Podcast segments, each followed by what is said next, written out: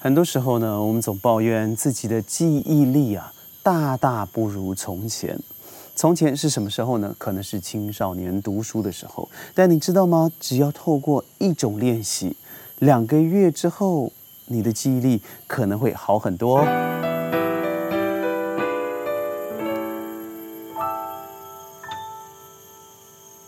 欢迎各位加入今天的宣讲会，我是宣。宣讲会从六月一号开始，移师到川林，也就是距离吉隆坡将近一个小时的路程的地方。我们这里呢是一个绿意盎然的榴莲园。嗯，在这个季节开始，也刚好就是榴莲收成的尾声。我们在这里把绿色的声音送到你的耳边，但愿您也和我们一样徜徉在绿色的大海里。嗯，我刚才说到了记忆力啊，不只是我个人，我相信身旁有太多太多的人总是说：“哎呀，记忆力越来越差了。”嗯，这个问题不只是出现在成年人，甚至在二十三十岁，甚至十几岁的孩子，我都遇到相关一样的问题，就是记忆力不好，有没有可能发生呢？随着东京奥运的落幕，我们看到巴黎在八月八号之后接棒了，也就是很快的三年之后，呃，在巴黎的奥运很有可能就叫就要在当时。开始了，为什么我说很有可能呢？也是最近我看到了一些报道，呃，新冠疫情可能在二零二四年悲观的都还不会结束，那到时会不会又影响了下一届奥运？真的到现在都还不知道，更不要说现在美国的呃新的因为 Delta 所感染的案件呢，已经超过了十万人，那未来后续发展，我们要真的静观其变。好，话说回来，那我刚才说的记忆力。有些孩子啊，总是记不住哦。不只是孩子，我觉得成人也开始造成这样子的问题。那是因为大脑里头的海马区发挥的不好。而你知道什么东西可以做得到吗？那就是抛球。连续两个月的抛球练习，它就会让掌管记忆的海马区长大。如果海马区长大，它顺带可以造成产生多巴胺。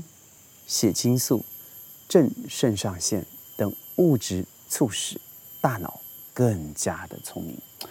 那这些都是来自于什么呢？我认为运动。在川林的时候，我们每天会大量的释放一些我们在这里的生活。其中早上七点起来以后，开始采集榴莲，呃，拔山竹，然后最近开始长大的香蕉也好啊。还有正在采集，或许你待会会听到他们正正在采集的这个呃红毛丹，我们这里叫做绿毛丹，因为我们是绿色的，呃，都是大量的运动的体现，更不要说每天下午五点半之后，我们一定会开始进行最少两个小时的密集运动，没错，是每天每天那个运动叫做 EVO，它类似像。呃，排球，但是它非常的刺激，因为每个人都可以参与，它是可以落地的排球。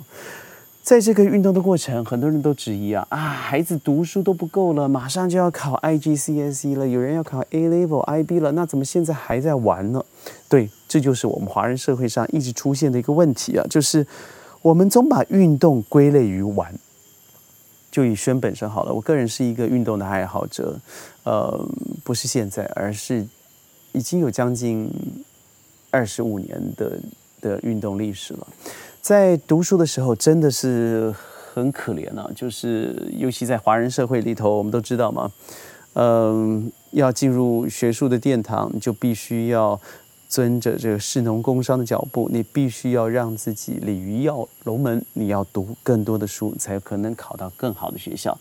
就是这样的结果，在读书的时候，我永远记得小学之后几乎和体育就绝缘了。为什么？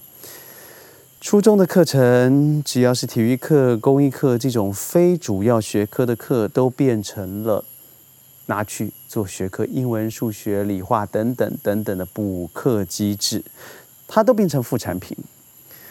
但我最近读了一些文章，尤其是以这篇文章，北京师范大学教授毛正明教授所提出的“体育是造就好孩子最佳途径的这篇文章，让我相当相当有感。他一开始提及的是，为什么暑假总是让人发胖，尤其是你的孩子。那是因为我没有了一些体育课，没有必要的呃指定活动，让我们大量的停留在停滞的状态之下，在停滞的状态呢，又纷纷的补足了自己的食物，当然不发胖，怎么可能呢？而我从文章看到的，事实上有一部分还是羡慕的哦。虽然我们都知道现在内地的学生升学压力实在是太恐怖了，我自己都不敢想象，如果人生重来一次的话。如果在内地，我自己会是一个怎么样读书的学生？因为我是真的对读书是非常，我很喜欢读书，但不喜欢在规定的学术范围里头读书，而没有充满了热情的读书，只是充满了背诵，所以那种读书我是非常不喜欢的。但是现在内地里头不只是读书，它因为要升学，所以扩大到了德智德智体群美的范围，其中体育也是必须要完成的一个项目哦。呃，所以虽然我看到很多的时间被拿去学习，但学习的项目里头还是有艺术，还是有体育，我还是保持一种羡慕的。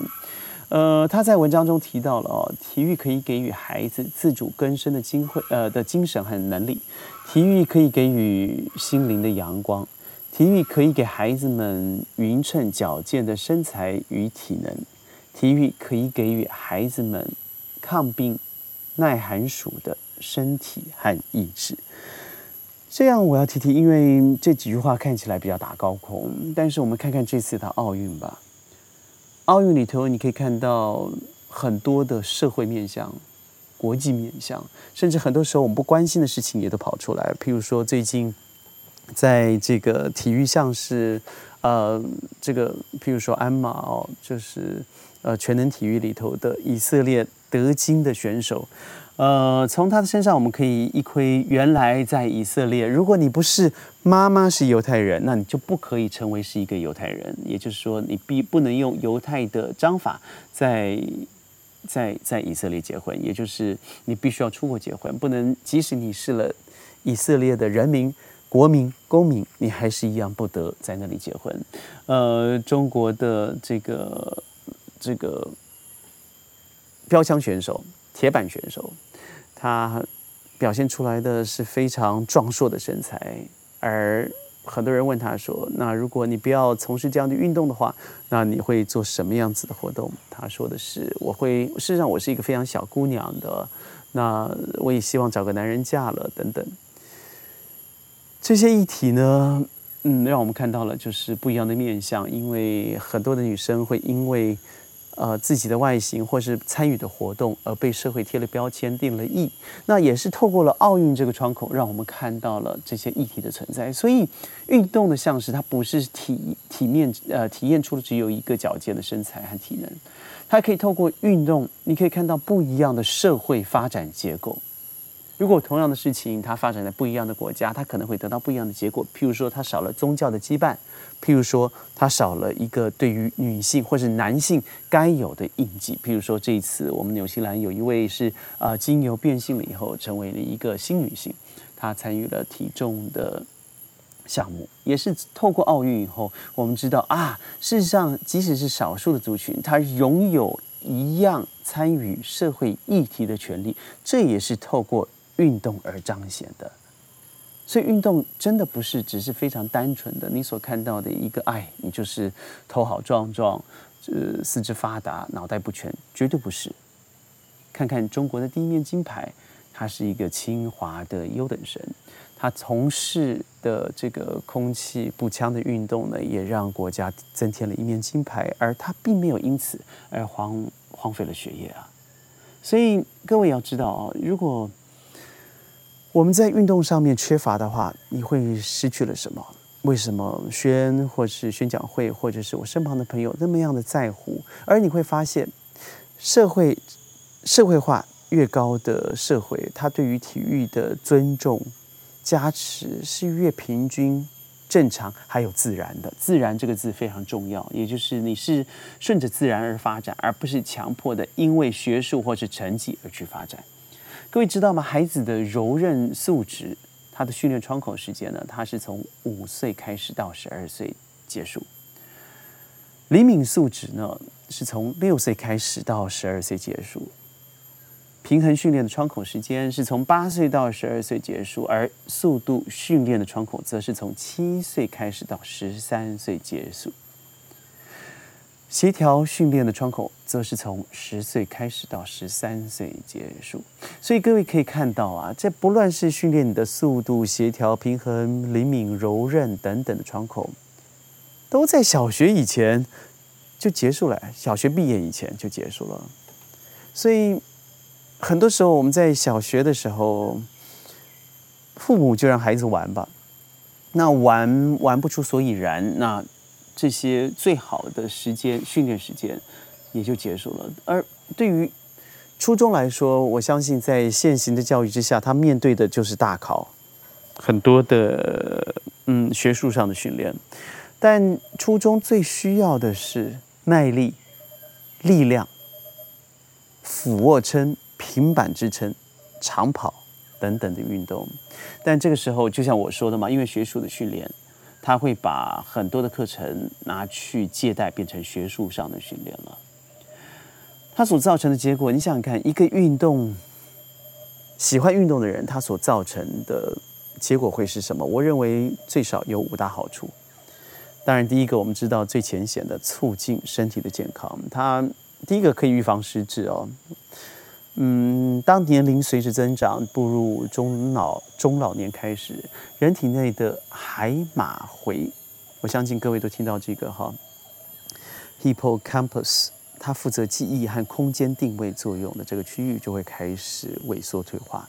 这个时候，你的记忆力会明显的下降，并且提高了失智的机会。运动呢，则是有意活化大脑，让这个海马回增厚，进而延缓失智症状。所以，我觉得预防胜于治疗这个观念，记得一定要提早养成运动的习惯，不要等到失智出现了以后才开始运动，那是完全没有用了。嗯，其次，当然会它会改善预防骨质的疏松。成人是从三十五岁开始，骨质就开始流失了。随着年龄的增长，流失的速度也会加快。骨质的疏松发生的原因很多，而运动是其中一个有效的运动方式。以我个人来说，嗯，我在去年的时候完成了一个两天的全身的健康检查，有一个部分就是预防骨质疏松。我很庆幸的结果是完全没有这个问题。我相信和我。嗯，从呃在青年时期一直到了现在，一直保持着持续运动的习惯是有绝对的关系。其次，降低血糖、高血压，减少心血管疾病等等发生，我相信大家都知道，尤其是呃在糖尿病啦、高血压、中风都能够有提呃提升明显的预防效果。当然，延年益寿，呃，运动能够增加身体的代谢。增加免疫力，还能够迟缓生理机能的衰退。